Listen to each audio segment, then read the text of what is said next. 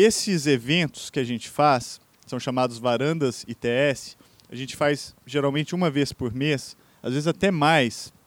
Teve meses que a gente chegou a fazer três varandas e a gente sempre convida especialistas, ativistas do Brasil ou do mundo para falarem sobre temas que são chave para se pensar, por exemplo, o Brasil de hoje, para se pensar é, questões fundamentais, tanto locais quanto globais. Então, nesses eventos, a gente já teve é, uma gama muito vasta de palestrantes. Tivemos já, por exemplo, o deputado federal Alessandro Molon falando sobre marco civil da internet.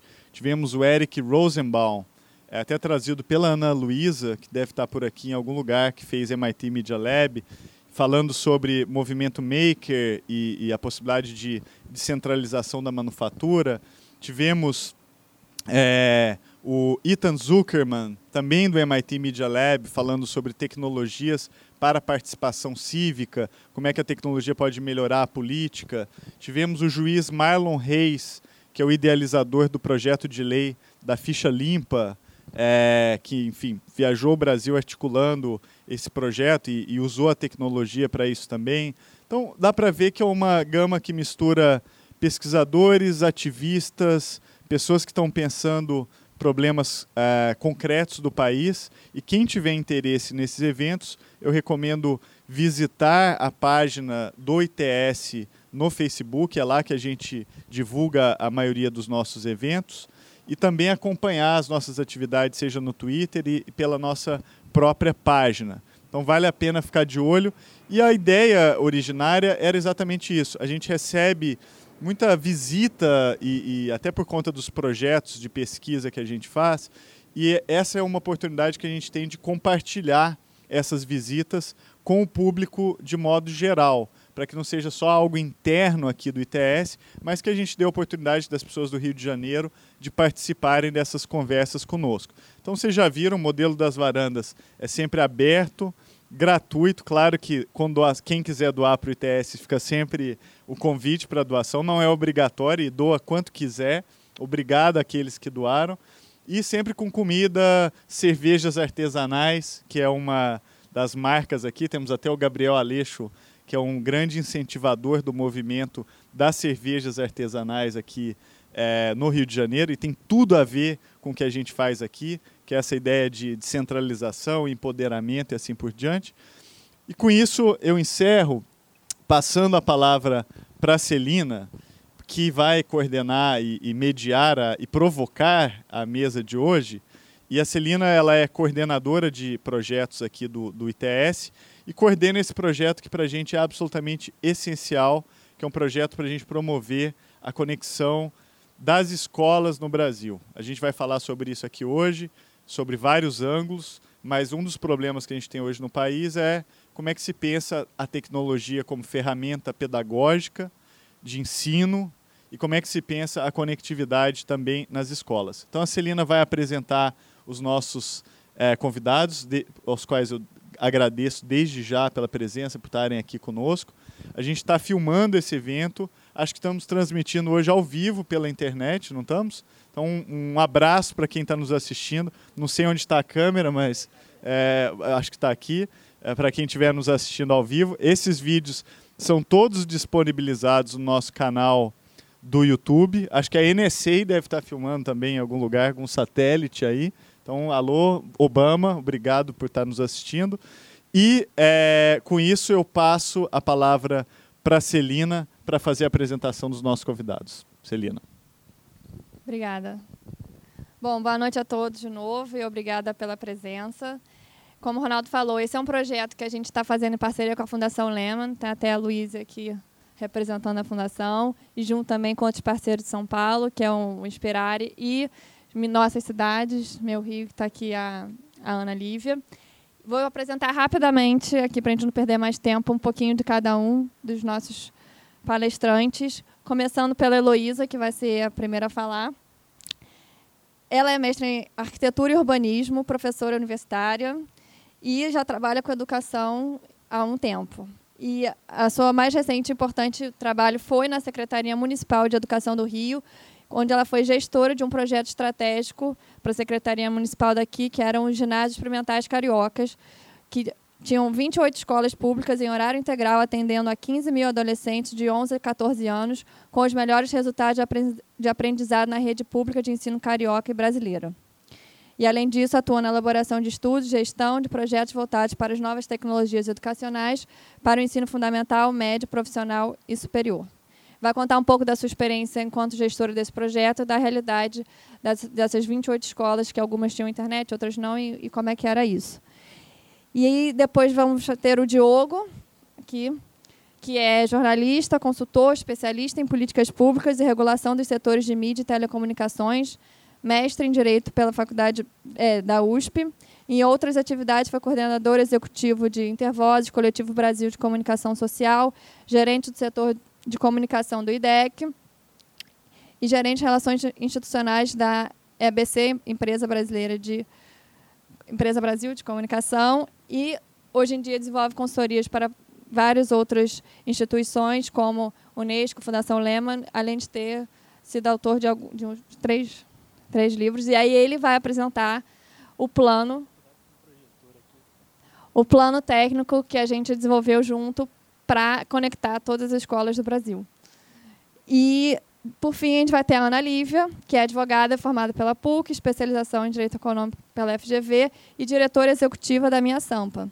Trabalhou como consultora para diversas organizações de direitos humanos, como Human Rights Watch, Conectas, Comissão Totônio Vilela Direitos Humanos, Movimento Mundial pela Infância, e foi coordenadora da MOV, consultoria especializada em planejamento e avaliação de impacto de projetos socioambientais.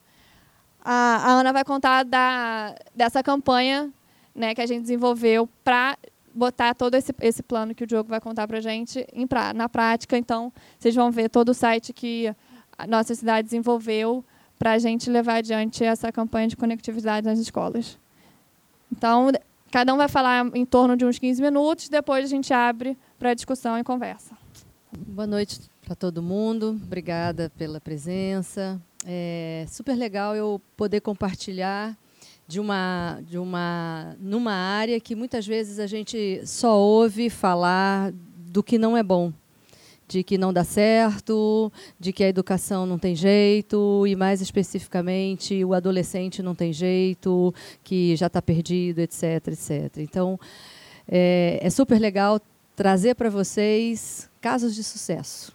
Né, casos de sucesso brasileiros, casos de sucesso cariocas. Então, é, eu durante um bom tempo da minha vida eu trabalhei como arquiteta mesmo e depois não sei o que, que aconteceu, alguma mosca me mordeu, algum bicho e a educação entrou na veia e não saí nunca mais e enfim, fui para a universidade para trabalhar com educação na, na universidade, na minha área mesmo de arquitetura e urbanismo, mas em determinado momento, acho que a mosca né, envenenou mais ainda, e aí eu fui convidada em 2009 é, para para aqui para a prefeitura, para a Secretaria Municipal de Educação do Rio de de Janeiro, para desenhar um modelo de escola é, para adolescentes, porque era o grande problema e ainda é no mundo inteiro, não é só aqui, não é prerrogativa nossa, a dificuldade de, tratar, de tratar com o adolescente, de entender o adolescente em todos os sentidos.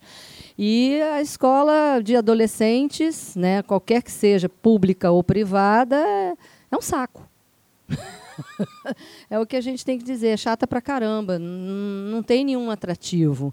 Então eu fui chamada para poder, é, de uma certa forma, com um outro olhar, um olhar mais aberto, olhar de arquiteta, de urbanista, de entender que, a, que a, cidade pode ser uma escola, da expansão, e por aí foram os, os caminhos. Isso era 2009 quando entrou, foi o primeiro ano da, da secretária que me convidou, foi a Cláudia Costinha à época, e hum, em 2009 nós tivemos o primeiro, no mandato dela, teve o primeiro IDEB, resultado da Prova Brasil, que não sei se todos conhecem, quinto ano, nono ano. E o nono ano foi uma desgraça. O resultado foi assim uma coisa horrorosa. E aí começou o momento de, bom, vamos embora sentar para ver que escola, porque a gente não sabe fazer escola. A própria secretaria disse, A gente não, não sabe, a gente não conhece o adolescente, a gente não sabe o que, que ele quer e a escola, a gente não sabe qual é a escola. Mas não havia tempo, né, nem orçamento específico para uma construção nova, uma coisa linda. Era o barco do jeito que estava, com as escolas do jeito que estavam e que a gente tinha que desenhar em conjunto, porque ninguém sabia nada. Né? Não adianta ficar chamando, enfim, grandes conselhos, etc., porque há uma distância muito grande entre os, a, a, academia, a própria universidade, a educação, a faculdade de educação e o chão da escola. É a, é a, coisa mais difícil é a gente conseguir, na educação pública, estagiário de educação, de pedagogia. Ninguém quer. Ainda mais para adolescente. Para menino pequeno é mais fácil. Né? Mas vocês já foram adolescentes, né? Eu também já fui. Eu sei bem como é. Ele tá aí, o adolescente é para fazer isso mesmo, é para encher o saco, para aborrecer, porque dá medo a gente crescer. Então tem que brigar mesmo. Então, é, a, não se sabia fazer, a gente chamou muita gente de universidades aqui da região, de outras de outros estados, na, da parte de educação mesmo, mas ninguém veio não, porque o quadro era terrível. Né? Então a gente falou, bom, vamos embora construir do jeito que dá. Se vai sair um Frankenstein, a gente não sabe, mas vamos pelo menos fazer um Frankenstein, começar um parafuso aqui, outro aqui, mas tem que começar alguma coisa. E, e, e, fomos conversando muito com as próprias pessoas das casas, ou seja, os diretores, os professores, os alunos, os alunos e os alunos. Foi uma delícia fazer pesquisa com os alunos. A gente teve parceria é, num projeto é, para fazer a escuta com os meninos, megafone na escola. É, o Instituto Desiderata apoiou bastante nisso. E, e, os meninos falavam e a gente só ali, né, pegando os relatórios para ver o que, é que eles não gostavam. E uma coisa chamou muita atenção nessa pesquisa, é, do que, que eles mais se incomodavam na escola era a falta de atenção e de carinho adolescentes, tá? Que a gente acha que não quer nada disso, né? Que quer independência, que quer né, autonomia e não sei mais o quê, mas era a falta de carinho e de atenção da pessoa adulta que lida com ele na escola. Poderia ser um professor, poderia ser o diretor, poderia e uma das coisas que me, mais me marcou era um menino, um rapaz de 15 anos, na Cidade de Deus, é, numa região bastante. Estava recém-pacificada, mas era o início da pacificação da Cidade de Deus, e o menino me dizia assim: a professora nunca me chama pelo meu nome. Aí eu sabia, dentro, né, dentro de mim, com os meus botões aqui, dizer, coitada, ela trabalha de manhã numa escola, atende 200 alunos, de tarde ela atende mais 200 e de noite ela atende mais 200. Ou seja, é duro você conseguir descobrir que você se chama Heloísa Mesquita. Mas eu, eu sou adulta, né? O outro está querendo que ela, ele saiba, a professora saiba o nome dele, chame pelo nome. Aí ele vira para mim e fala, bom, já que ela me chama, não, não, Ei, coisinha, vem cá. Ele fazia exatamente isso, porque ela não lembrava do nome, mandava, chamava ele de coisinha. Carioca chama, que tem um, alguma, carioca usa muito coisinha. Vem aqui, coisinha.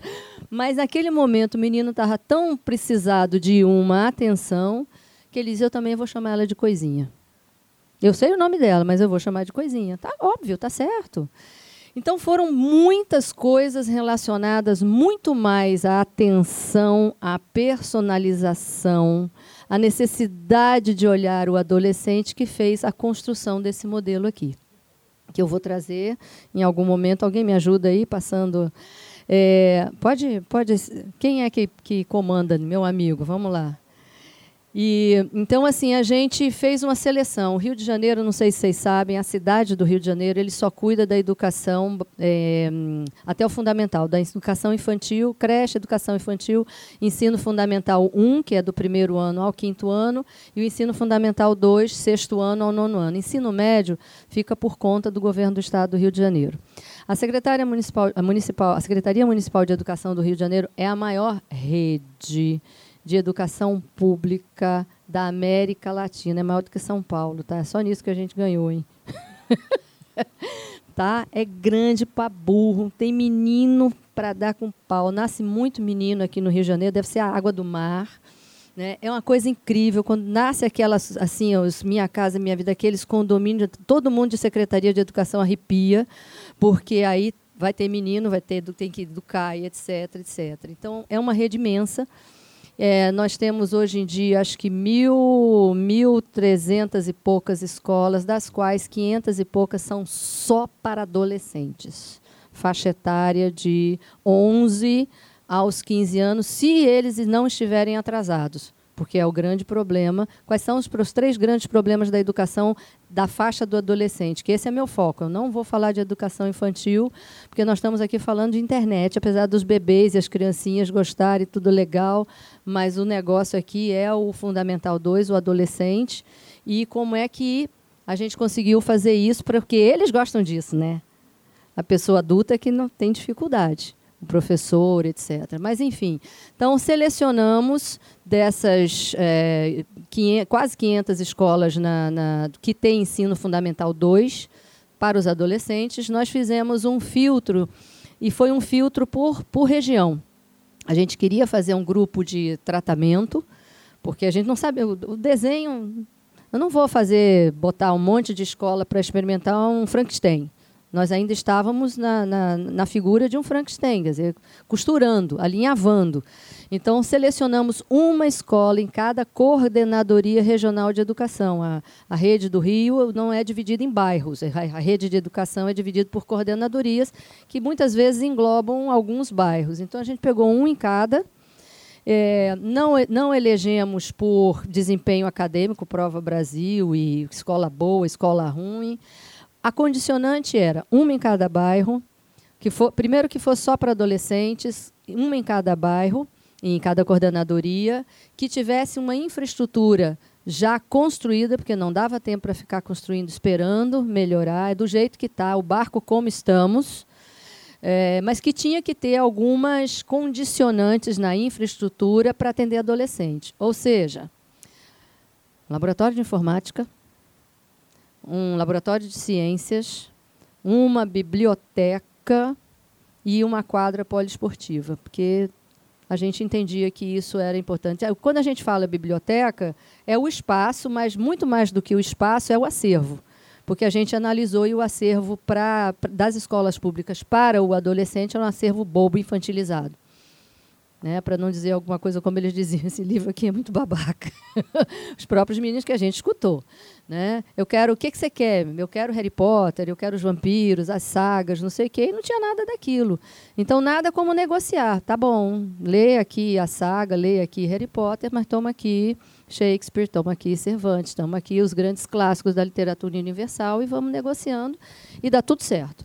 Bom, enfim, essas quatro condicionantes físicas, é, mapeamos as escolas que tinham essas condicionantes e depois o terceiro, o quarto filtro era diretores que aceitassem desafio de desenhar e refazer um novo modelo, porque precisava ter eles dentro do barco como comandantes e não um nível central, alguém de fora, acima, que não tem a vivência do chão de escola e não sabia fazer. Então, é, escolhemos, é, eu bati na porta exatamente assim, oi, você quer namorar comigo? Eu tenho aqui um, um dote, e que eu não sei bem se esse baú está legal, mas se você topar, a gente casa em fevereiro do ano que vem e temos seis meses para preparar a equipe, formação mesmo. Enfim, e então deu tudo certo, escolhemos os diretores que gostavam de, de desafios e começamos a, em seis meses antes do programa começar, o programa começou é, em 2010. Como é que foi a trajetória de novo cronológica? 2009 entrou, o novo teve em novembro um, uma prova Brasil, viu, viu que os resultados eram péssimos no Fundo 2, Fundamental 2.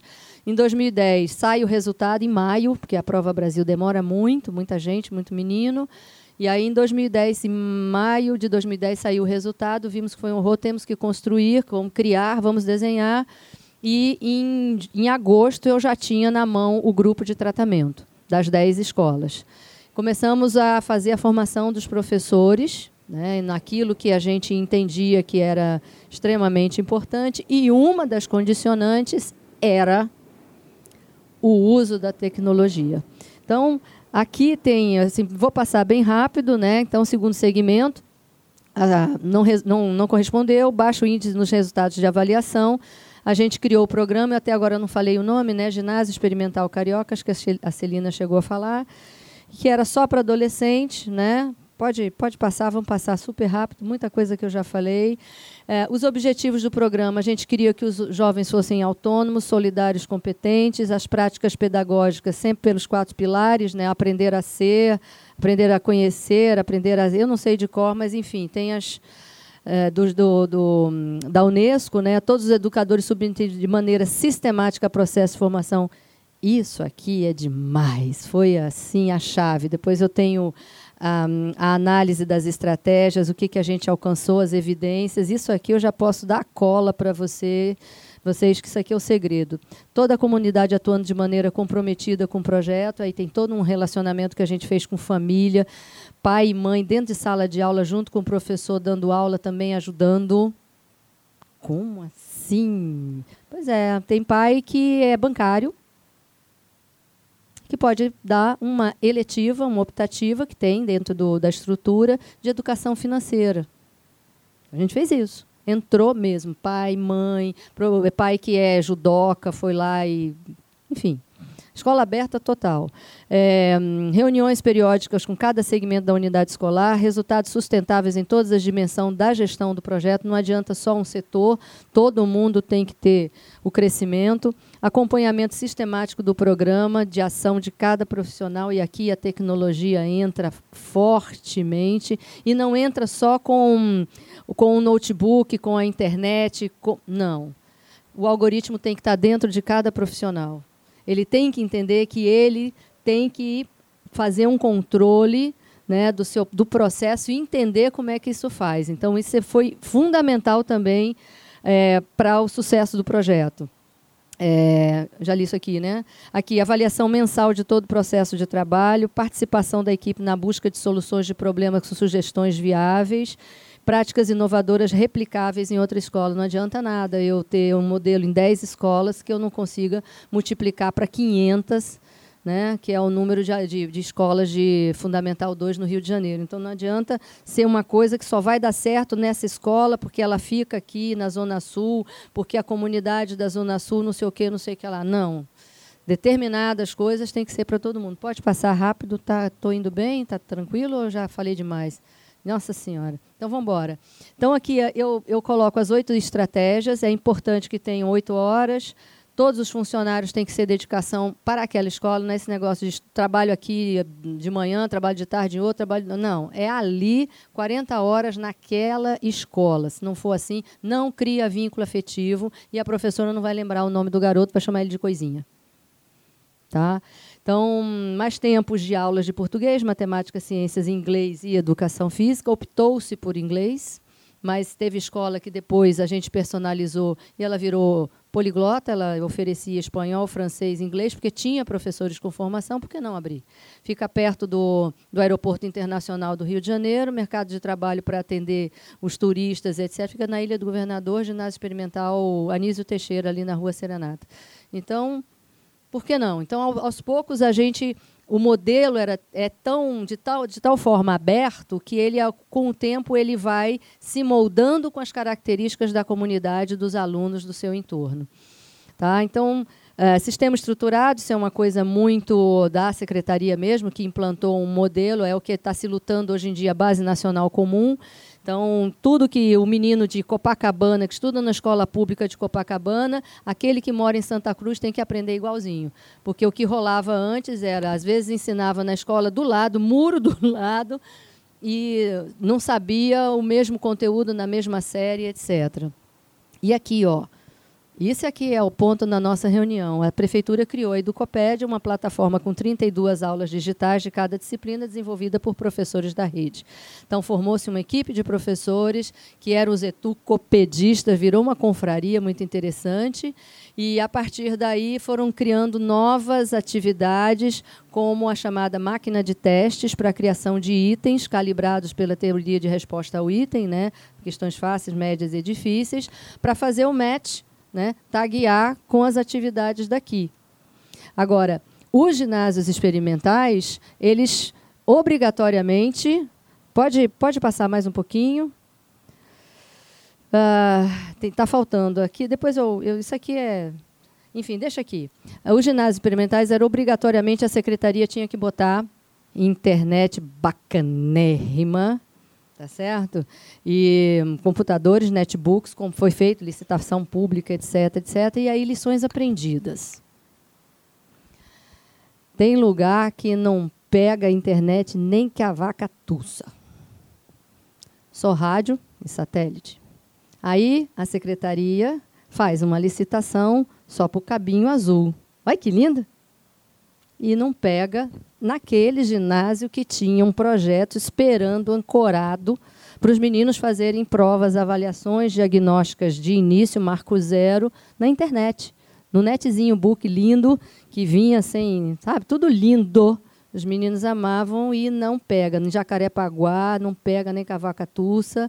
E aí lá vou eu para conversar com os entendidos e, pelo amor de Deus, me arruja, ajuda, não sei o quê. No final das contas, resolvemos. Compra 4G, compra não sei o quê, espeta aqui, espeta ali, deu certo. Tá? Conseguimos fazer mais lições aprendidas que, para o setor de licitação da secretaria, tem que ter um especialista que conheça a região do Rio de Janeiro para nossa escolinha lá. Na, a gente tem uma escola em Paquetá, com ótimo desempenho. Mas ali não vai pegar cabinho azul, né? então, na hora de uma licitação pública, tem que dizer, ó, uh, internet de fibra ótica não sei para onde, satélite não sei para onde, para as regiões tais, e, e, o, e o rádio para não sei aonde. Agora, atualmente, eu estou na, na, na região portuária. Tem que ser rádio. Tem que ser rádio. Acertei? Pois é. Estou sofrendo porque está tudo em obra em volta, né? Os fios estão todos não sei o quê. É rádio, já me disseram, o especialista me falou. Muito bem. Então, é, uma das nossas gestões é professor polivalente, que foi outro negócio que deu certíssimo. Professor de ciências da aula de matemática, professor de matemática da aula de ciência. Estou correndo, vamos lá. E aqui a coisa mais legal é a parte do professor. Tá certo? O que, que a gente deu de curso para o professor? Olha que lindo aqui, ó gestão do tempo pedagógico, práticas de laboratórios de ciência, matemática de Singapura, olha que lindo, didática do ensino de geometria, educação financeira, avaliação diagnóstica, itinerário formativo e nivelamento. Tudo isso com internet. Para personalizar o ensino, fazer um ensino híbrido. Pode passar rápido, que já está acabando. Vamos passar. E aqui eu digo, ó, essa é a parte mais legal. Laboratório de ciência, laboratório, biblioteca com acervo atraente, equipamento multimídia em todas as salas de aulas e netbook para os alunos. Então, essas escolas todas, essas 10 do primeiro ano de 2011, receberam isso. Pode passar. É, sim, sim. Aquele pequenininho, um por aluno. E, e aí aqueles carrinhos bacanas que abastecem, isso aí. Então, assim, as práticas exitosas, o que, que deu certo? Tá certo? Todas o que a gente mapeou que deu certo. E aqui, avaliações diagnósticas iniciais e nivelamento paralelo, todo ele feito no computador.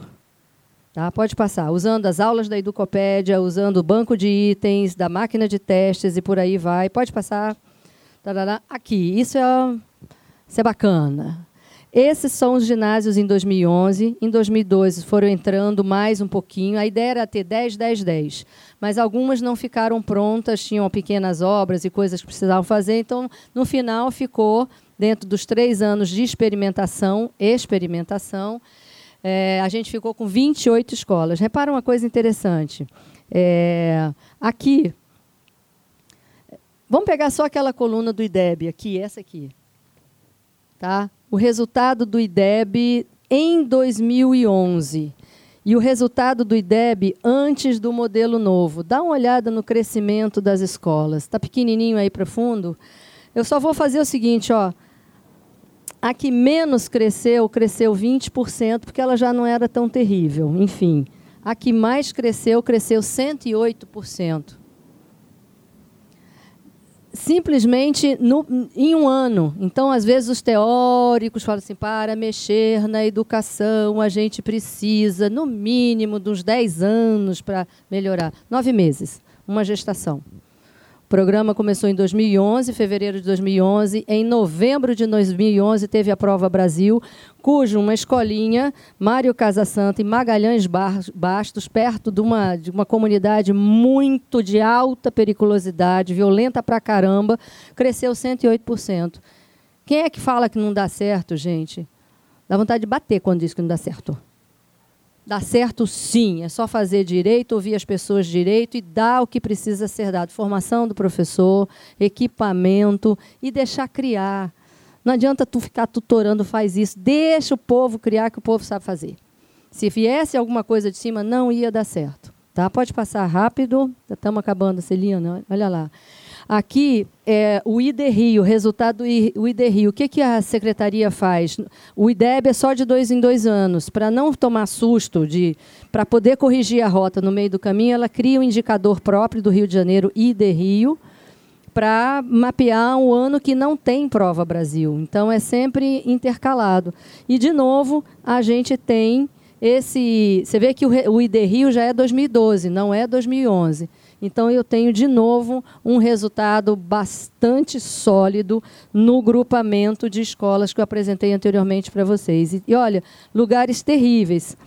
É, Santa Cruz, isso aqui é na frente do Chapadão, Costa Barros, o IDH mais baixo do Rio de Janeiro. Acabamos com a, a, o tráfico na porta, porque quando é horário parcial, o traficante vem geralmente na hora do almoço, para aliciar quem está saindo da escola ou para quem está entrando. No, é, é, o, é o ponto. Agora virou horário integral. Acabou a clientela. Tem mais. Peque, pequenas estratégias, pequenas coisinhas que a gente tem que ficar de olho. Pode passar. Uh, então, aqui tem a, a evolução Aqui já, isso é interessante, que já, já é a personalização no sentido de qual é a vocação da região e dos meninos. Então, eu tenho dois ginásios olímpicos, artes visuais, novas tecnologias na Rocinha, ginásio do samba, que é ali do ladinho do Cacique de Ramos. Né? Então, a gente está é, usando a comunidade no entorno, mas é, não é só para aprender samba, tem violino lá dentro, tem música clássica, tem tudo. Né? Novas. E aqui em 2014, né, mais um, artes cênicas, ginásio de matemática, ginásio é, voltado para ciências e o poliglota que eu já falei. Pode passar. Então aí tem um pouco, esse aqui é o de Santa Teresa, né, que é, o de, é um olímpico. Foi, é, era onde era a escola japonesa, não sei se vocês conhecem, compraram, a prefeitura comprou e adaptou. Pode passar. Esse é na Rocinha, né, uma, olha aqui, ó, maneira dos meninos se, se, posicionarem, né? Autonomia total. Tem um professor aqui comandando a galera, porque todos estão com itinerário formativo, eles já sabem na semana o que, que eles têm que fazer. Se não estão afim de ficar sentado, eles têm autonomia para agora eu vou fazer o trabalho de artes lá no ateliê, não sei o quê, mas ele não, não, não por segurança deles, não por, vamos lá, pode passar. Esse é o de artes visuais ali na Rua Venezuela, na Praça Mauá, porque fica na frente do, do mar, do Museu de Artes do Rio. Então, é, o, é conexão, pode passar. E, por último, essa é a estrutura que a gente estava montando até é, quando eu saí de lá, da prefeitura. Né? Então, tinha o caderno pedagógico em papel, tá certo? Se criou a Educopédia, se criou o banco de itens, se fez avaliação diagnóstica online é, criou-se um itinerário formativo com as fragilidades do menino. Depois da avaliação, ah, você não sabe raiz quadrada, você não sabe é, alguma coisa de português, então você vai estudar mais raiz quadrada durante uma semana, etc. E depois isso tudo desencadeia no estudo dirigido, um momento de reforço dentro da grade da semana do menino, e aí volta. A, você vê que o, o, o estudo dirigido ele está um pouco à parte dessa dessa roda. É, é um momento para sair, tomar fôlego e voltar de novo para a roda. Tá? Pode passar. E aí é o resultado de tudo que deu certo, né? Quer dizer, as evidências das práticas exitosas em 2012, apostila, educopédia, construção do banco de itens, elaboração de cadernos, plataforma adaptativa, itinerária, tudo que a gente já comentou com vocês. E o mais legal é que o banco de itens é de professor e hum, a maneira com que eles controlam, a gente chegou a fazer uma parceria com a Geek. com o IQE primeiro, Instituto de Qualidade do, de Educação do Ensino, em São Paulo, e depois, quando eu descobri os meninos do, da, do, da Geek, eu falei, rapaz, eu estou fazendo isso aqui na unha, no Excelzinho tabajara, e você com esse algoritmo monstro, você não vai me emprestar isso não? Aí ele, claro, porque eu passei a ser calibradora, olha que coisa linda, que, que, que luxo, eu passei a, eu Prefeitura do Rio de Janeiro, meus alunos, meus meninos, a calibrarem os itens que iam ser aplicados em São Paulo, em Salvador, em Curitiba, etc. Então, fiquei sendo um celeiro, e aí, com isso, eu aproveitava e via se o meu garoto estava mandando bem. Pode passar? E aqui já é o último IDEB. Esse ano nós vamos ter em 2015. Fiquem de olho, gravem. Lembrem do nome desses meninos, dessas escolas, para vocês verem como a coisa é sustentada. Não precisa ter uma secretária, a secretária saiu, muda prefeito, saiu Heloísa como gestora, continuam sólidos. Então, em 2013, né, essas eu separei essas aqui, elas são agora do, das 20 melhores escolas do Brasil, acho que são 12, né? 1, 2, 3, 4, 5, 6, 7, 8, 9, 10, 11, 12. Das 20 melhores escolas do Brasil. Ah! são todas aqui do Rio, ginásios experimentais cariocas. É isso. Pode. Ir. Acabou. Legal, né? Eu gostei. Ei! Bom, boa noite. É, queria, em primeiro lugar, agradecer o convite do ITS, Celina, Sérgio, Ronaldo. Muito obrigado. É, eu vou tentar, bem em linhas gerais, contar o que é esse Plano Nacional de Conectividade que nós, eu e um colega meu chamado Antônio Biondi, junto com a Fundação Lehman, o ITS, a Nossa São Paulo, Nossa Cidade, perdão, e o Viva e o Inspirare, desenvolvemos. Bom, é, nós fomos convidados a desenvolver esse trabalho no início do ano e a primeira... Bom, e a primeira questão que nos veio à mente é a seguinte: bom, nós precisamos levar a internet às escolas. Mas só levar a internet às escolas basta? Se eu colocar um cabo com uma conexão em alta velocidade ali naquela escola, basta para que o potencial da internet seja utilizado em sua plenitude? Certamente não. Né? Da escola para dentro, você precisa desenvolver uma série de ações redes, dispositivos, formação de professores, políticas de uso, conteúdos. Você tem uma série de questões que precisam ser desenvolvidas, junto com a conexão, evidentemente, para que o uso da internet nas escolas de fato possa ser bem aproveitado. Bom, mas o trabalho era muito grande e nós nos concentramos nessa primeira etapa do trabalho nas políticas de telecomunicações que possam vir a fazer com que a conexão à internet em altas velocidades seja uma realidade nas escolas públicas brasileiras. Esse foi o foco do trabalho. Tentar criar uma interface produtiva entre o universo da educação e o universo das telecomunicações. Bom, e o nosso primeiro passo foi tentar avaliar as políticas públicas mais consistentes, ou mais importantes, perdão, que estavam sendo desenvolvidas no Brasil e chegamos para estudar o programa Banda Larga nas Escolas, que é um programa federal que pode não ser chamado de programa, mas é um programa federal, vamos dizer assim, que em 2008 foi ativado por meio de uma troca de obrigações das concessionárias de telefonia fixa. A Oi, Brasil inteiro, e a Telefônica Vivo, em São Paulo. São essas as nossas concessionárias de telecomunicações. A NET, embora preste os mesmos serviços, é uma autorizada, é uma outra modalidade de empresa com uma outra modalidade de relação com o Estado. Mas, bom, o que, que aconteceu em 2008?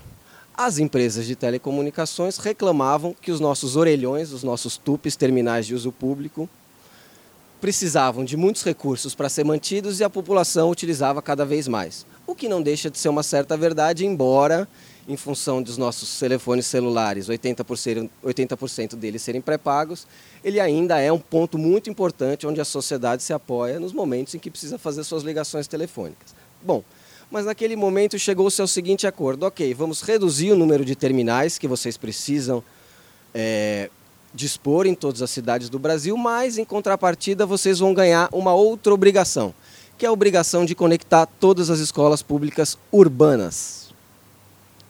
Tá? Com velocidade, conectar até 2010 com velocidades de até 2 megabits para download e no atual momento de 1 megabit para upload. Tá? Esse é o banda larga nas escolas, que foi gestado em 2008 e implementado por meio de um decreto presidencial. Tá? Existem várias questões que poderiam ser abordadas. Eles receberam uma obrigação de internet, sendo que eles são concessionários de telefonia fixa. É um meandro regulatório bastante complexo, mas foi isso que foi feito. Se impôs às concessionárias de telefonia fixa uma obrigação de internet gratuita nas escolas públicas. São aproximadamente 60 mil, 65 mil escolas públicas urbanas. Tá? Bom, o que, que aconteceu com esse programa? Ele avançou? Bom, avançou poderíamos dizer que um trezeavos das escolas públicas urbanas brasileiras estão conectadas. Das 65 mil, 60 mil estão conectadas. Mas estão conectadas.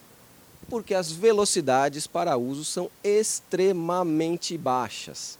Embora tenha se previsto nesse mesmo instrumento regulatório que essas velocidades fossem sendo atualizadas, elas foram só parcialmente. Não houve nem bastante vontade do nosso órgão regulador, a Anatel, e certamente não houve vontade alguma das operadoras de telecomunicações, até porque elas não estavam aferindo nenhum recurso desse serviço, vamos dizer assim. Bom, então esse é um cenário A, vamos dizer assim. O cenário 1A ou 2A é o cenário das escolas rurais, perdão, né? que é um universo bastante grande, são também aproximadamente 70 mil escolas, e também em 2008, o governo impôs uma obrigação semelhante às operadoras de telefonia móvel.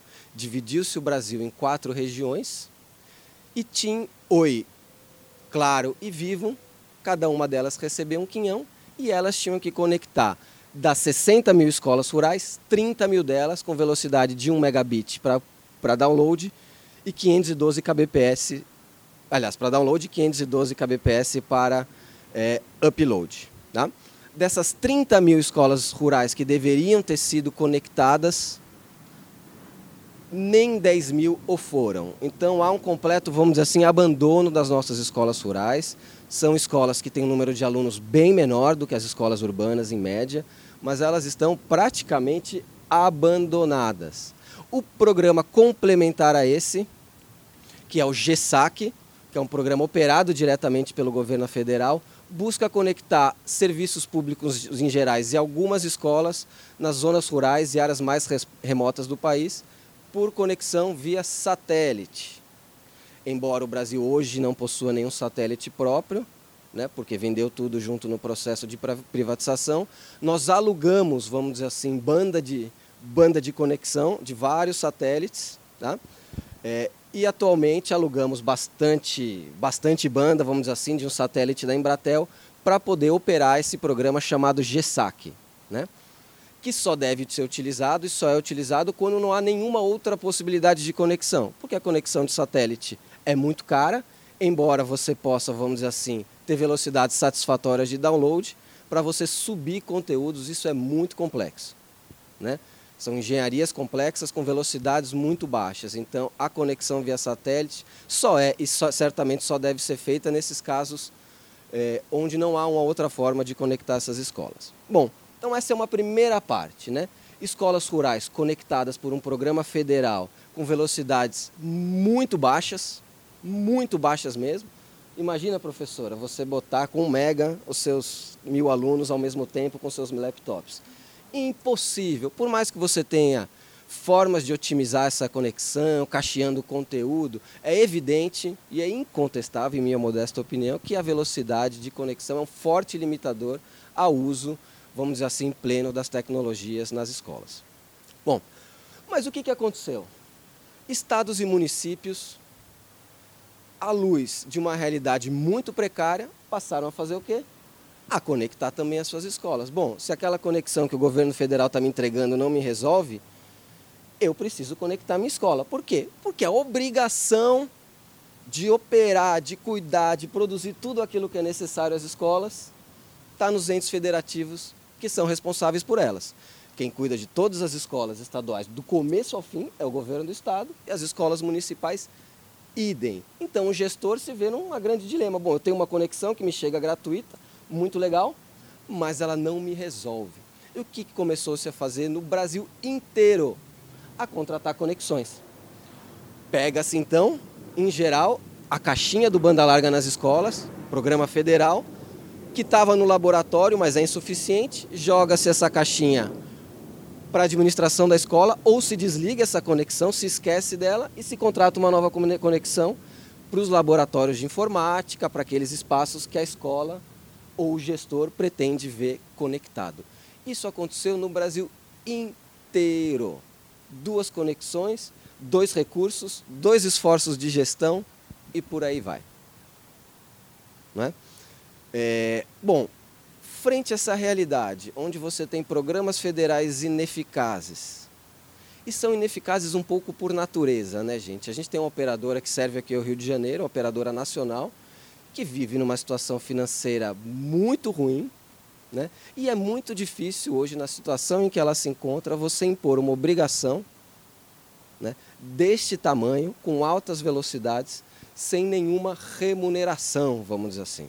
Quem sou eu para defender as empresas de tele, de telecomunicações? Quem me conhece bem sabe que dificilmente eu faria isso, mas a engenharia desse programa federal não permite que ele decole. Primeiro, porque as operadoras não têm, vamos dizer assim, incentivo nenhum para investir e aumentar essas velocidades. E segundo, por aquilo que a gente chama de desarmonia no pacto federativo. A única oferta de serviço direta do governo federal para as escolas estaduais e municipais é o banda larga nas escolas. As coisas não casam. O ambiente de telecomunicações é regulado em nível federal, mas a gestão da escola é feita em nível estadual e municipal. Já foram 10? Nossa, eu nem comecei. Mas vou procurar ser. Bom, então esse é o quadro, gente. Frente a esse quadro, onde não há futuro no desenvolvimento ou no aprimoramento do banda larga nas escolas, o que fazer?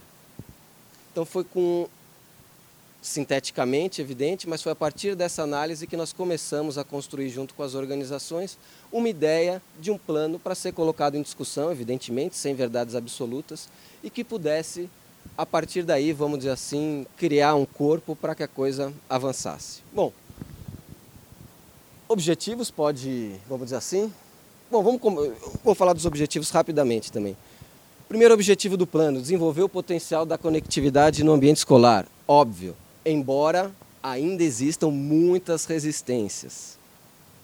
Né? Ainda se confunde muito a conexão das escolas com o ensino à distância televisivo, do qual se deriva, vamos dizer assim, uma ideia de afastamento da relação professor e aluno. O que nós queremos é justamente o contrário superar os desafios para a conexão das escolas no, contexto norma, no atual contexto normativo de infraestrutura, uma vez que o mapa das desigualdades do setor educacional e do setor de telecomunicações, assim como de vários outros setores, são muito coincidentes. À medida que você se afasta dos grandes centros das classes A e B, você começa a ter, vamos dizer assim, não só uma educação em tese de pior qualidade, mas como também é, possibilidades ligadas ao universo das telecomunicações mais frágeis. Existem bairros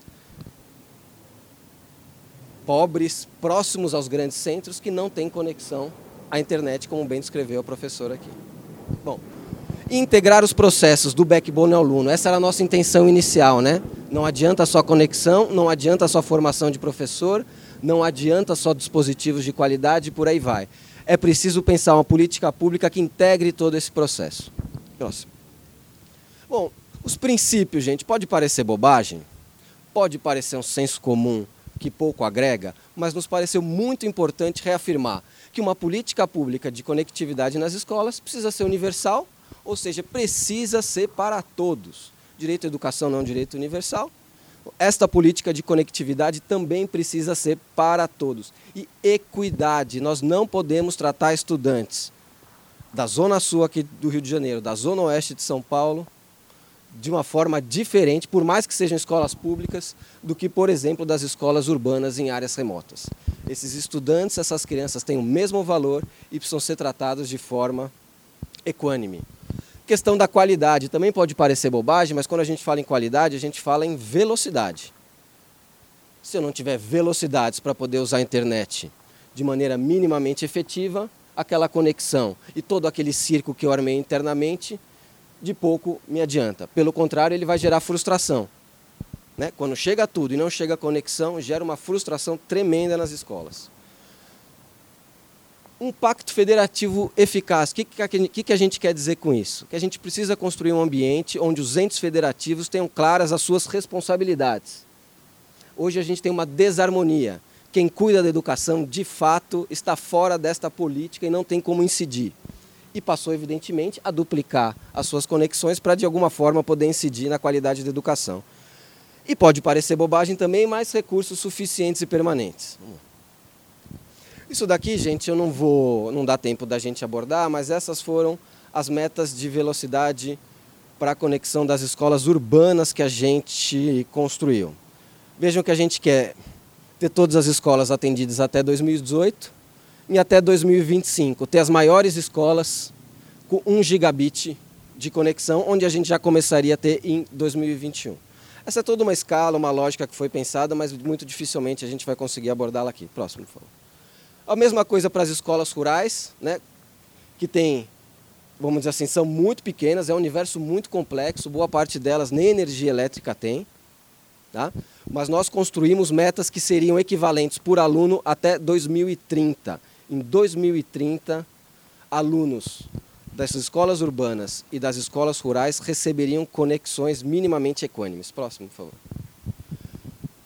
Metas de infraestrutura, né, gente? Você precisa de princípios e você precisa de metas. As metas são de velocidade e metas de infraestrutura. Você precisa de infraestrutura para atender essas escolas, para superar o mapa de desigualdades, que, repito, é muito semelhante entre educação e telecomunicações.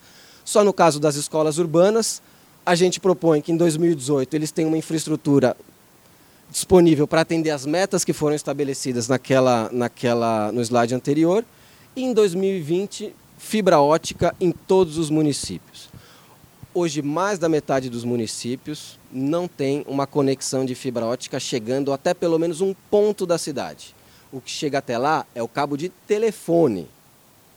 Tá? E de lá é que se distribui a internet para todos os pontos. Né? Então, isso torna qualquer política pública muito difícil. Então, a ideia é que até 2020 todos os municípios brasileiros tenham pelo menos um ponto de presença de fibra para que dali possam ser implementadas políticas públicas mais consistentes.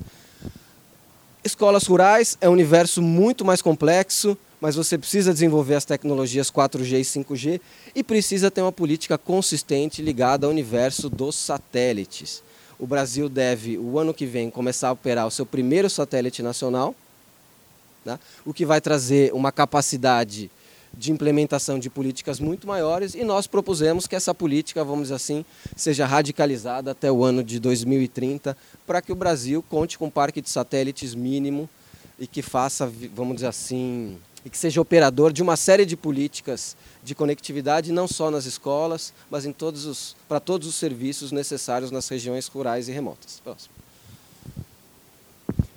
Também não podemos, não vai dar tempo, né? estratégias para oferta de infraestrutura, falamos das metas, aqui começam as estratégias. Né?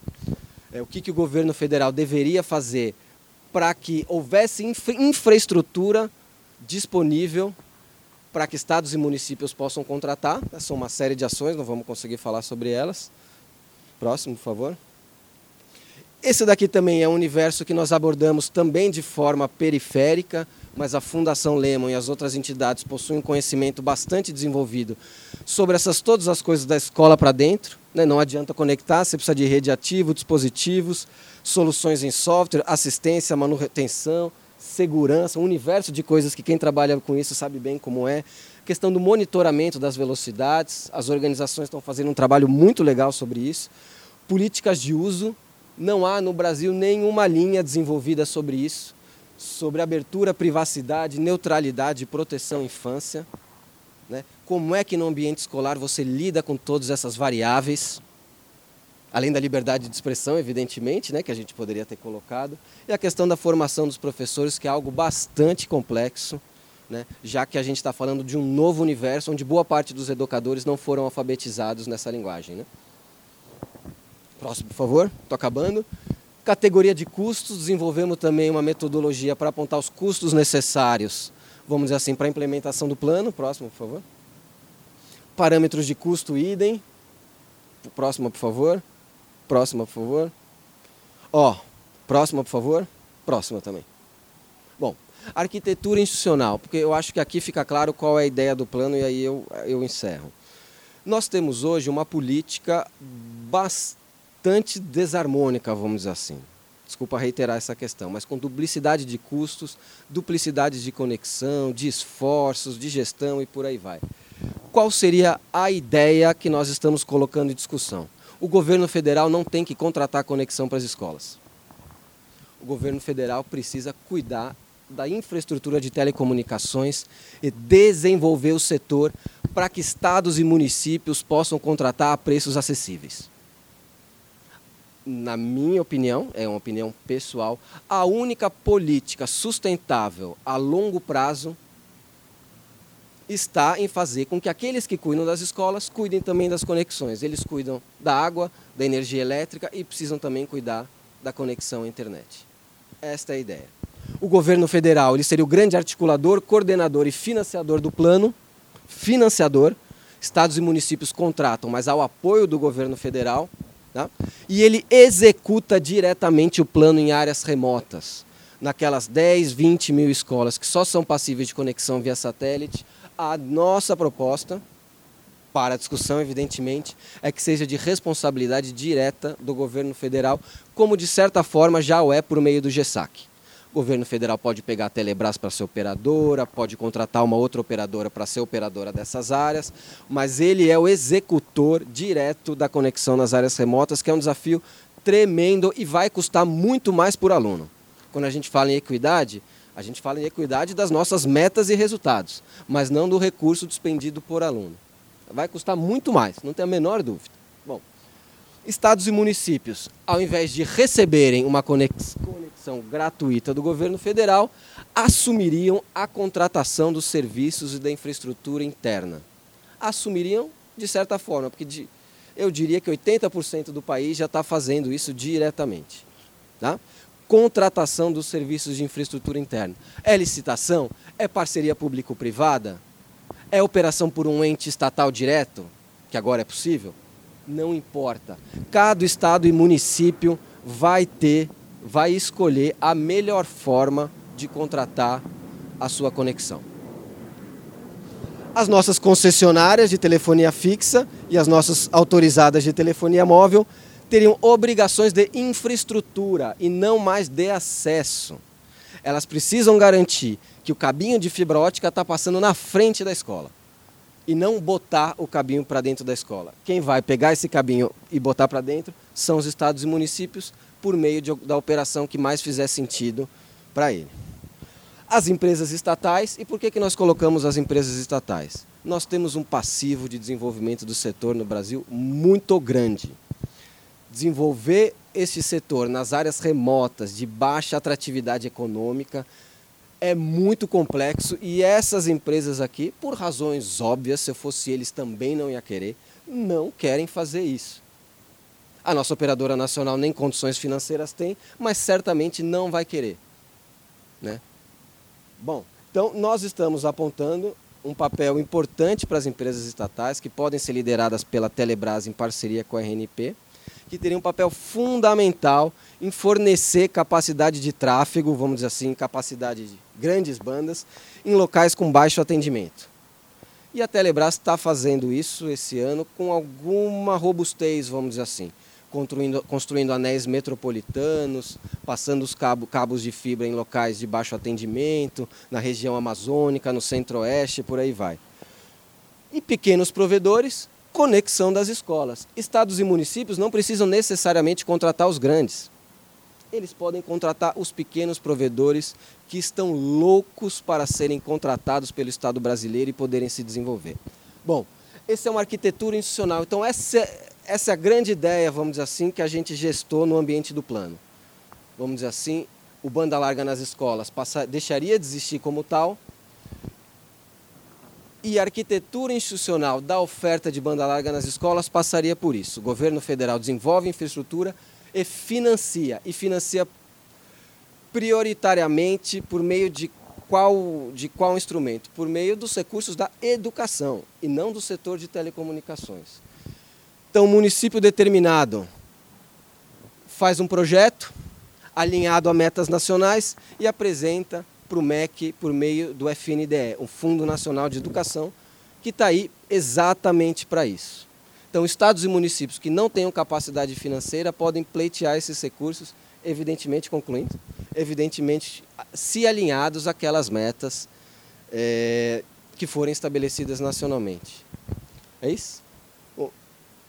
desculpas por ter avançado, é muito difícil, gente. O plano é um, é um, é um, é um documento muito grande, passa por muitas variáveis, vamos dizer assim, e é bastante complexo para apresentar para vocês em linhas, em linhas gerais. Perdão? Você vai mandar um resumo? Legal. A Celina ficou de mandar um resumo para vocês. Mas é isso, gente. É uma reordenação da exploração da internet nas escolas que nós colocamos em discussão para as organizações e para vários gestores públicos. Está certo que os gestores públicos estão mudando bastante na área da educação e na área da comunicação, mas pessoalmente eu acredito que é uma bola de neve quase que reversível em relação a esse tema. Né? Tem se falado muito, há uma demanda muito grande, as organizações estão mobilizando bastante, então eu espero que nos próximos meses, anos, a gente possa avançar substancialmente em relação a esse tema. O status, bom, nós construímos um plano que foi entregue às organizações e elas estão elaborando materiais derivados daí, simplificando a linguagem, enfim, comunicando da forma que as organizações acham mais, mais interessante. Tá? Mas é isso, gente. Obrigado. Oi, gente, tudo bem? Vocês estão vivos ainda? Aguentam mais um pouquinho? Então tá bom. Prometo que eu vou ser rápida para a gente ter um tempinho de perguntas aqui. É, bom, eu sou a Ana e eu sou uma das diretoras da rede Nossas Cidades. É, o que eu queria apresentar aqui para vocês é como é que a gente sai desse plano, que é um plano super técnico, complexo e que está sendo levado à discussão com as autoridades federais e entra no mundo das escolas. Uma das grandes questões quando a gente começou nessa articulação com o ITS, com a Lehman, era como é que a gente envolve as escolas nessa história aqui? Porque quando a gente pensa em escola, são os professores, são os alunos, são os diretores, são os pais que mais têm interesse e que mais têm é, experiência, talvez, com, com essa questão. Seja porque a internet está presente, seja porque a internet não está presente. Então, a gente não queria que esse movimento fosse um movimento de organizações indo falar com o governo federal. A gente queria que esse movimento fosse um movimento das escolas do Brasil, mostrando que ter internet é importante para elas. Então, foi dessa premissa que a gente partiu. Como é que a gente faz para engajar todas as escolas dentro de uma mesma campanha para mostrar que essa demanda existe? E por que isso? A gente está num momento político super complicado, está todo mundo acompanhando. São muitos interesses que estão disputando a agenda e atenção dos ministérios e dos governos. É, a gente só vai conseguir emplacar uma pauta nova e importante se a gente estiver unido e se a gente mostrar que a gente tem força. Então, a gente chegou à conclusão que não adianta só a gente fazer advocacy, embora ele seja muito importante, que essa articulação mais né, diretamente com, com os ministérios, mas é importante a gente mostrar que as escolas querem isso. Não, não é a Rede Nossas Cidades, ou o ITS, ou o Alemã. É uma coisa que as escolas precisam e que pode ser muito útil para a gente melhorar a aprendizagem no Brasil. Bom, então o que é a campanha Internet na Escola? É uma campanha que, na verdade, tem três grandes objetivos. O primeiro deles é muito fácil, é encher a caixa de e-mails da presidenta Dilma de pedidos de internet rápida na escola. Simples assim. Por quê? Porque ela precisa sentir, de novo, que isso é uma coisa que as pessoas querem. Então, uma das coisas que a gente fez no desenvolvimento dessa campanha foi essa plataforma, em que qualquer pessoa pode entrar aqui, colocar o nome, o sobrenome e o e-mail, e o nosso sistema faz com que o e-mail saia da caixa de entrada de vocês para a caixa de entrada dela e vai com cópia para o ministro da Educação e o ministro das Comunicações. Então, essa foi um primeiro esquenta é, de, de mostrar para esse governo que isso é uma questão importante. E aí não é só para professor e não é só para aluno, é para qualquer pessoa da sociedade que reconheça que essa é uma necessidade. Então a ideia aqui era fazer uma ação em que qualquer pessoa da sociedade pudesse se envolver e pudesse contribuir. Desce um pouquinho para mim. Pode descer um pouquinho mais, que acho que eu... Aí, tá ótimo. Bom. Ah! Desculpa, gente. aí, que mostra as, as, os, as três missões. Bom, então a primeira missão é essa que eu contei para vocês. Pedido à presidenta, enviar e-mails para ela. A segunda missão é fazer o teste de velocidade nas escolas. Por quê? Porque hoje, embora existam outras ferramentas para você testar velocidade, primeiro, a maioria das escolas não conhece isso que o Diogo contou, que, que existe essa obrigatoriedade de levar até 2 mega por escola. Então, apesar de ser ultra pouco, a maioria das escolas nem sabe que elas teriam o direito de receber essa velocidade. Então, fazer o teste e chamar as escolas para é, participar desse mapeamento é um primeiro jeito de fazer com que elas comecem a pensar, puta, mas eu, eu teria que estar recebendo mais do que eu estou, ainda que seja pouco. Essa é uma primeira coisa. A segunda coisa é a gente conseguir fazer um banco de dados que mostre como é que está a velocidade das escolas brasileiras. Porque hoje a gente não tem isso. A gente não tem um banco de dados que mostre como é que está essa situação. Então, como é que o governo vai agir em cima de uma situação que ele não conhece? Então, isso pode ser um instrumento super importante para a gente chegar para o governo e falar: olha a situação como é que está. Não estou falando porque eu acho, estou falando porque a gente, as escolas foram lá e mediram. Então, é super importante a gente conseguir chamar as escolas para fazerem esse teste de velocidade, para a gente criar esse mega mapa. E depois tem aqui, é, dá para ver um pouquinho que pé que a gente está, porque a gente criou um mapa virtual que vai atualizando à medida que as escolas dos estados vão fazendo os testes.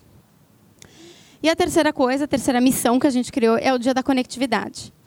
O Dia da Conectividade vai ser dia 23 de outubro, e a ideia é que todas as escolas que quiserem participar se juntem a nós num dia para debater internet e educação. A gente criou um guia para esse dia, onde a gente sugere atividades que as escolas possam fazer. Sejam utilizando a internet, utilizando aplicativos que já existem, e no nosso guia a gente vai mostrando muito desses aplicativos, onde que eles encontram conteúdos educativos online, mas também mostrando que pela internet também se aprende. Então a gente convida as escolas, por exemplo, a fazerem um vídeo é, pode ser com os alunos. O que, que os alunos daquela escola sabem que eles podem ensinar para outros alunos ou para outras pessoas?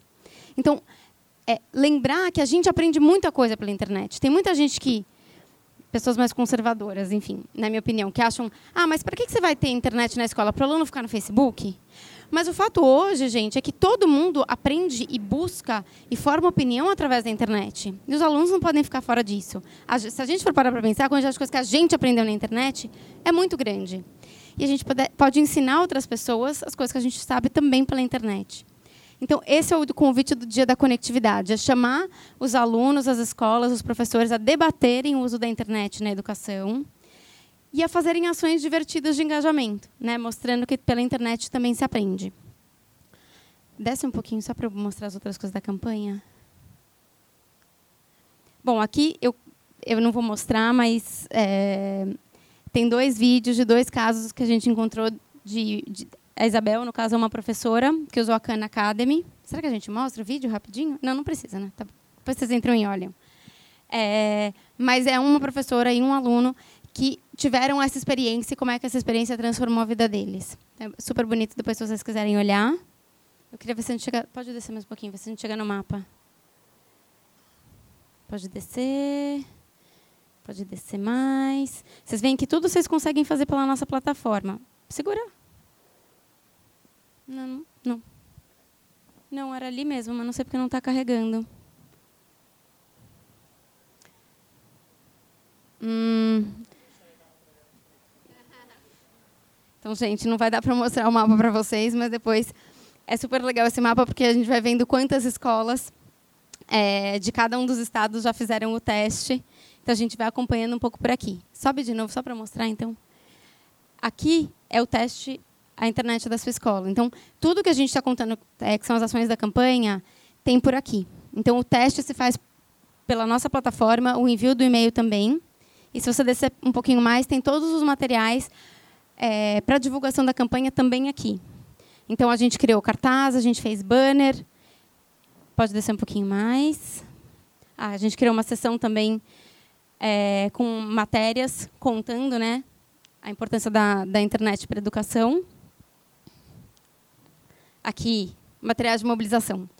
Isso é para vocês que tiverem interesse na campanha e quiserem se juntar, quiserem ajudar, a gente colocou cartazes, que vocês podem simplesmente fazer download e imprimir em papel A4, banners na web, Se você quiser, tem um site que quer apoiar a campanha e também adesivos que vocês podem imprimir e usar.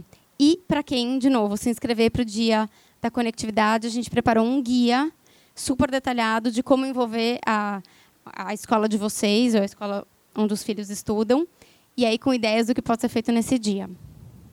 Acho que é isso, gente. É, convido vocês, por favor, internetnaescola.org, a entrarem, conhecerem a campanha e ajudarem a gente a divulgar. A gente também tem uma página no Facebook, também chama Internet na Escola, em que todo dia a gente faz uma publicação, ou sobre um aplicativo é, que pode ser usado, é, histórias inspiradoras, notícias da campanha, escolas que estão se mobilizando. A gente tem ido até a Secretaria de, é, de, Educação do Estado. Então, a gente tem contado um pouco essa história. E todas as escolas que participarem do Dia da Conectividade, a gente está pedindo para tirar foto com o hashtag da campanha, porque a gente também vai jogar no nosso Face. Então, fica aí o convite, se vocês quiserem se juntar a essa mobilização com a gente. Obrigada. A, a campanha encerra em dezembro, por isso, a gente tem que se mobilizar já. É isso. Ah, bom. Era esse o mapa que eu queria mostrar para vocês de de testes. Depois dá para acompanhar ao vivo. Bom, gente, muito obrigada aqui. É, eu, agora a gente vai abrir para perguntas, só que os dois têm que voltar para São Paulo ainda hoje, daqui a pouco. Então, é, vamos fazer as primeiras, até eu peço para as primeiras perguntas, gente, quem vai responder são eles. E daí depois a Luísa pode ficar até um pouquinho mais para a gente poder é, conversar. Então, quem quiser fazer pergunta. É, na verdade, é uma pergunta técnica. É, em relação ao e-mail, você ah, falou que é, é a estratégia é uma estratégia de flooding, né? Uhum. É, vocês pensaram se existia algum tipo de bloqueio, se isso não se perde e como que isso é feito? E, deixa eu só emendar na, na pela você responde. E a questão da, da, do dia da conectividade, até que ponto a comunidade como um todo está envolvida? Porque a gente sabe que para ser realmente é, bottom-up, a comunidade tem que estar tá toda envolvida e não ficar só dentro da escola. Existe uma estratégia para isso também? Bom, eu sou Cristiano do canal Futura. Na verdade, tenho várias perguntas, então até pedir se puderem, como vocês têm que correr, deixar e-mail, contato, para a gente depois bater mais um papo. É, eu faço um programa sobre educação, então a gente tem todo interesse em divulgar também o Dia da Internet. Então depois peço, só deixem os e-mails que a gente fala mais depois. Ah, eu sou Ona, é, Castro, há muito tempo ativista também da, pelos usos, é, pelo direito de uso à internet, de acesso a conhecimento, etc. É, eu dialogo muito com o movimento de comunicação e de cultura e, em alguma medida, tenho me envolvido cada vez mais com o movimento de educação em função é, da, da, dos papel-chave que a comunicação começa a adquirir dentro da, do processo educacional. É, e sinto, por exemplo, no, no movimento de recursos educacionais abertos ou de internet na escola, uh, um descolamento muito grande da realidade dos professores e dos alunos. Queria ouvir um pouquinho de vocês. Assim, a gente sempre fala de capacitar professores, mas é uma coisa um pouco de fora para dentro. Minha sensação é que às vezes a gente está idealizando um, desejando um, determinado cenário que para os professores está longe de ser prioridade. Os sindicatos não discutem isso. E não é uma questão de dizer assim, eu fico me perguntando se a estratégia de dizer, olha, vocês não estão discutindo isso, mas é muito importante, eu vou pautar vocês, se não tem algo também distorcido aí. Quer dizer, se a gente também não está conseguindo olhar para os desafios que eles enfrentam no dia a dia e, e, e, entendendo que tecnologia não vai salvar as escolas nem o processo educacional. Quer dizer, é, onde é que está essa chave? Eu queria ouvir um pouco do desafio. Hoje eu sinto assim um descolamento muito grande da realidade, das necessidades é, e um pouco de um, de um discurso que eu mesma faço, compartilhando aqui, é, de que isso vai abrir os canais para muitas soluções e que a nossa vida vai mudar muito se a gente tiver acesso às tecnologias e conseguir implementar isso nas escolas. Complexa, né, Ona, sua questão? Bem complexa. É, para fazer a pesquisa, é, a gente acabou entrando um pouco nesse universo pedagógico que não era a nossa área é, original, vamos dizer assim. Né? Nós que construímos o plano, junto com organizações, atuamos no setor de mídia e telecom né? e acabamos mergulhando nesse tema.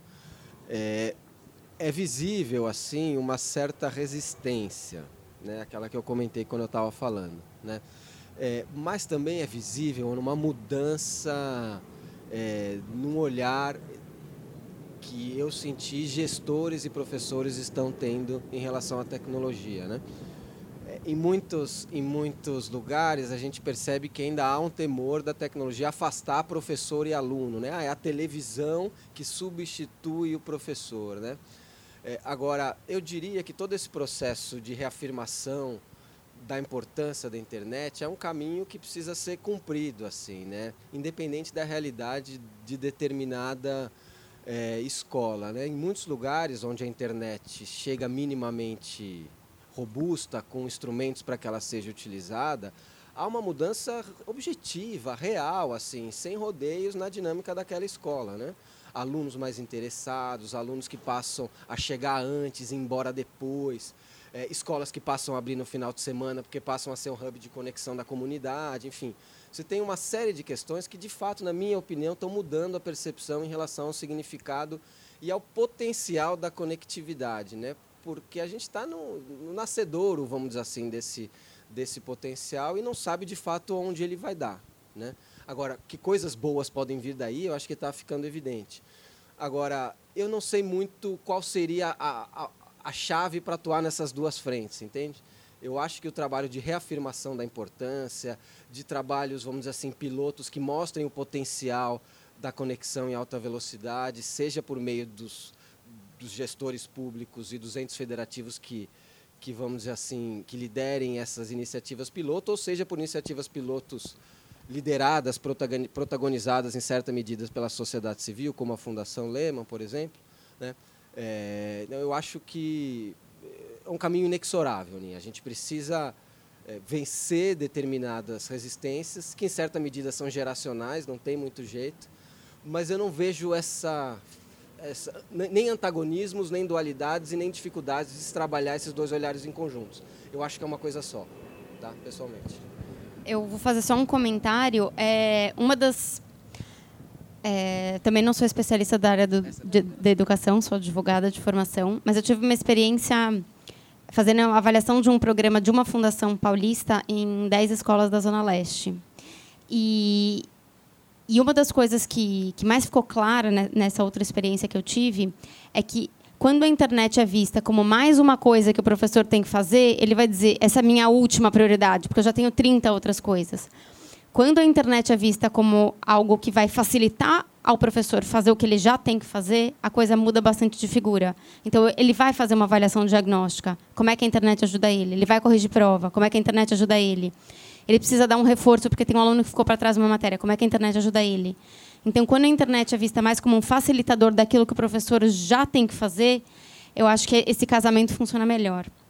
É, sobre a campanha, é, Bom, a estratégia de é, encher, a, lotar a caixa de e-mails da Dilma é uma estratégia realmente de chamar atenção para a causa. A gente programou essa ferramenta da maneira em que qualquer pessoa, quando coloca o nome, sobrenome e e-mail, o e-mail sai da sua caixa para a caixa dela. Então, não sou eu mandando. Então, assim, claro que se ela quiser bloquear todos os e-mails que falam de educação, ela pode, mas acho que o prejuízo vai ser muito grande. Então, não é que tem uma mesma pessoa mandando milhares de e-mails. São milhares de cidadãos com milhares de endereços de e-mails diferentes que estão mandando essas mensagens. E a gente tem, pelo nosso sistema de envio de e-mail, como saber se eles bloqueiam a gente. Então, a gente fica também monitorando isso. É, sobre o envolvimento da comunidade, a gente não tem como, é, hoje, como organização, nem nossas cidades, nem Lehman, estar em todas as escolas do Brasil. Então, o que a gente está fazendo com a estratégia da página, dessa campanha e da página de Face, é convocar quem quiser participar. Tanto que, para fazer o Dia da Conectividade, não precisa de ser professor nem aluno. A gente tem 120 embaixadores pelo Brasil afora que se disponibilizaram a chegar numa escola próxima, chegar na escola do filho e falar: eu quero organizar esse dia, vou me envolver.